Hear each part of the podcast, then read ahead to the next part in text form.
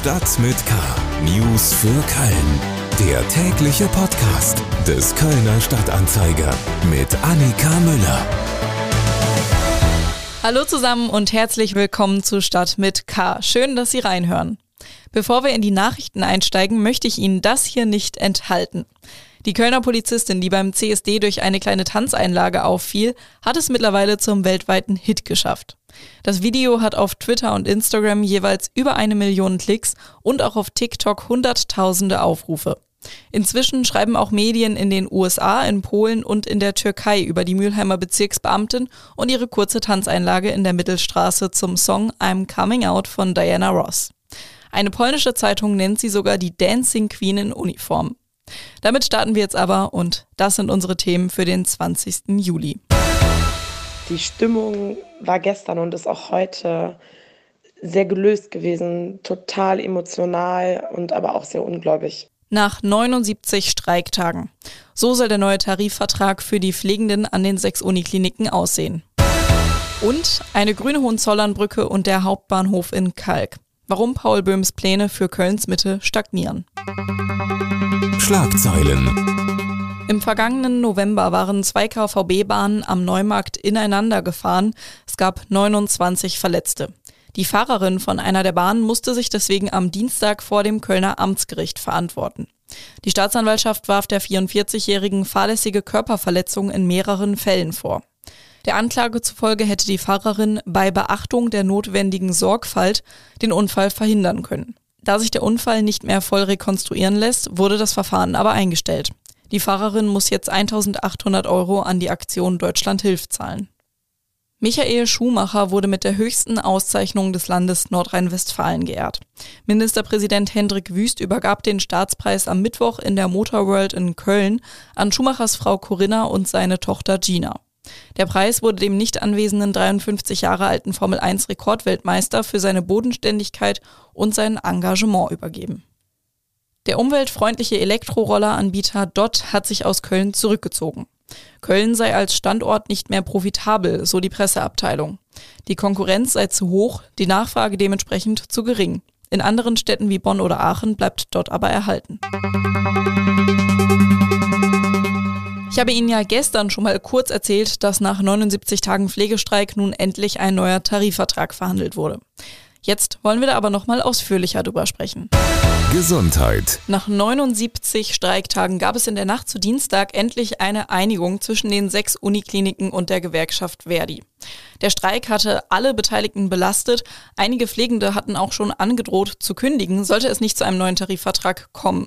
Hier hören wir zum Beispiel die Pflegerin Kira Hülsmann aus der Kölner Uniklinik. Weil es einfach so, wie es jetzt ist, nicht mehr tragbar ist. Also ich kann dafür keine Verantwortung übernehmen, ich möchte dafür auch keine Verantwortung mehr übernehmen. Aber jetzt gibt es endlich Entspannung und mir sitzt jetzt Paul Groß gegenüber aus unserer Lokalredaktion. Der hat sich nämlich mit dem Thema schon länger befasst und eben auch Streikende begleitet zum Beispiel.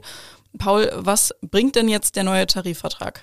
Ja, der äh, Tarifvertrag bringt vor allem äh, bessere Personalschlüssel auf den Stationen, vor allem im patientennahen Bereich. Ähm, das heißt, äh, ja, die Pflegenden sind jetzt pro Person für weniger Patienten zuständig. Ähm, es ist auch so, dass in der Ausbildung ähm, jetzt wesentlich mehr Zeit ist für Anleitung. Das heißt, ähm, Azubis müssen jetzt äh, nicht mehr so schnell wie bislang äh, quasi volle Pflegestellen übernehmen äh, und mehr Verantwortung, als es eigentlich ihrem Ausbildungsstatus entspricht, übernehmen. 79 Tage, das ist ja eine sehr, sehr lange Zeit, auch deutlich mehr Zeit, als die Streikenden eigentlich erwartet hatten am Anfang.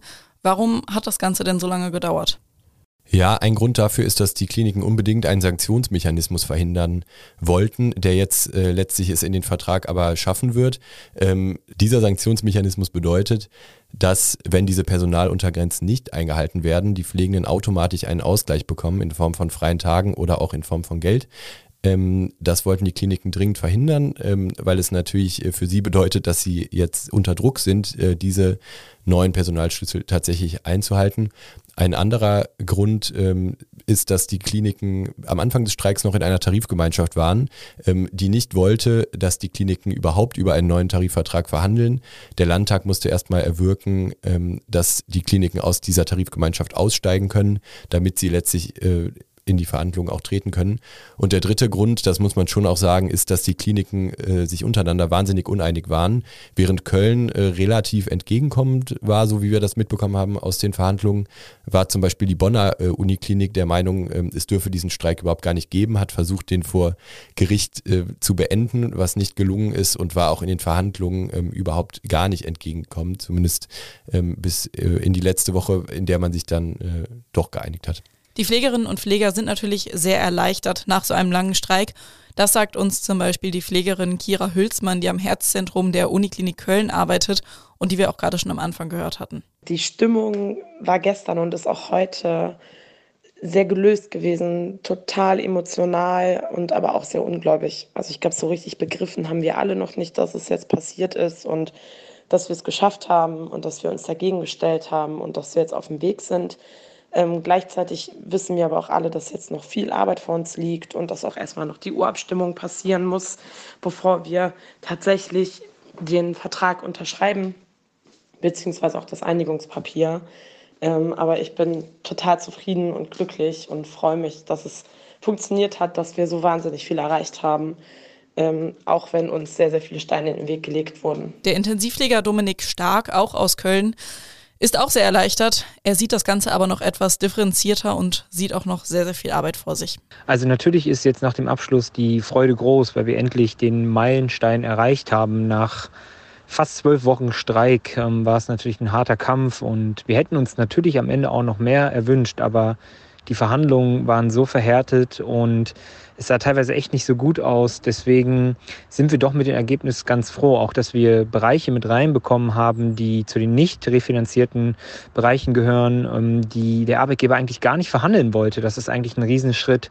Ähm, nur man muss so sehen, dass der Tarifvertrag Entlastung ein wichtiges Zeichen ist und ein notwendiges Zeichen. Nur dennoch brauchen wir jetzt trotzdem noch mehr, besonders auf politischer Ebene, ähm, insbesondere für die Pflegeberufe, um diese auch noch attraktiver zu machen, um auch mehr Personal jetzt auch zu gewinnen, damit wir halt genau diese Personalschlüsse, die wir jetzt beschlossen haben, auch einhalten können. Ähm, das ist noch ein langes Stück äh, Arbeit, aber ähm, erstmal ist die Freude trotzdem groß, denn wir haben dennoch was Historisches erreicht. Wir haben jetzt gehört, wie eine Pflegerin und ein Pfleger auf die ganze Sache blicken. Aber Paul, was sagen denn eigentlich die Unikliniken jetzt? Ja, die Kliniken äh, sind auch äh, sehr, sehr erleichtert. Ähm, ich kann da zum Beispiel einmal Edgar Schömig zitieren, den Vorstandsvorsitzenden der Kölner Uniklinik, äh, der auch die Verhandlungen für die sechs Kliniken geführt hat. Ähm, er sagt, nach harten Verhandlungen sind wir sehr glücklich über die gefundene Lösung und das bevorstehende Ende des Streiks. Äh, und mit den vereinbarten Eckpunkten seien die Unikliniken in NRW künftig Vorreiter bei den Arbeitsbedingungen und in der Patientenversorgung. Ähm, das heißt, da hört man schon durch, ähm, auch die Kliniken freuen sich jetzt äh, darüber, dass es künftig bessere Arbeitsbedingungen gibt und sie werden damit natürlich auch attraktiver ähm, für äh, mögliche Pflegende, die dazustoßen könnten. Äh, und ja, die, die Unikliniken suchen natürlich auch dringend Personal. Insofern äh, profitieren auch sie letztlich davon. Es ist natürlich die Frage, wie andere Häuser darauf reagieren werden, ähm, wenn Pflegende jetzt womöglich zu den Unikliniken wechseln wollen. Ähm, eventuell, das ist die Hoffnung auch von Verdi, werden sich die Arbeitsbedingungen auch in anderen Häusern ähm, tendenziell jetzt Stück für Stück verbessern, ähm, was dann natürlich bedeutet, dass dieser Streik tatsächlich in Nordrhein-Westfalen etwas grundlegend Neues in der Pflege bewirkt hat. Vielen Dank, Paul Groß. Mehr Informationen dazu gibt es natürlich über den Link in den Shownotes und auf ksta.de. Köln. Der Star-Architekt Paul Böhm ist 2021 mit Plänen für Kölns Stadtmitte an die Öffentlichkeit gegangen. Und die sind, ähm, ja, gelinde gesagt, revolutionär. Und mir sitzt jetzt Matthias Hendorf aus unserer Lokalredaktion gegenüber. Matthias, was genau beinhalten denn diese Pläne? Was bedeuten die? Ja, das hast du ganz gut schon gesagt, Annika. Paul Böhm will die Stadt auf links drehen. Er hat dazu sich angeschaut, wie der Schienenverkehr läuft und sich dann gedacht, naja, das könnte man doch anders machen. Und er überlegt, dass man dann den Hauptbahnhof nach Kalk legt, damit der ganze Fernverkehr aus der Innenstadt rauskommt. Der jetzige Hauptbahnhof wird zur Veranstaltungshalle, wird unter die Erde gelegt. Da findet dann der S- und Regionalbahnverkehr statt. Eine Untertunnelung durch den Rhein führt dann zum äh, neuen Hauptbahnhof nach Kalk. Und dadurch gewinnt man Platz an den ganzen Bahntrassen. Das werden dann sogenannte Highlines wie in New York. Dann wird die Hohenzollernbrücke grün. Die Bahntrasse zum äh, Hansaring wird grün. Dort können Leute quasi werden noch Wohnungen entstehen, die Leute können dort sich erholen, das werden richtige grüne Inseln. Das ist die Idee. Er hat sich den Schienenverkehr angeguckt und was der für Strukturen bildet, auch der Autoverkehr und was könnte man besser machen. Es ist eine sehr visionäre Betrachtung. Klingt auf jeden Fall sehr, sehr schön, aber auch sehr teuer und aufwendig auf jeden Fall.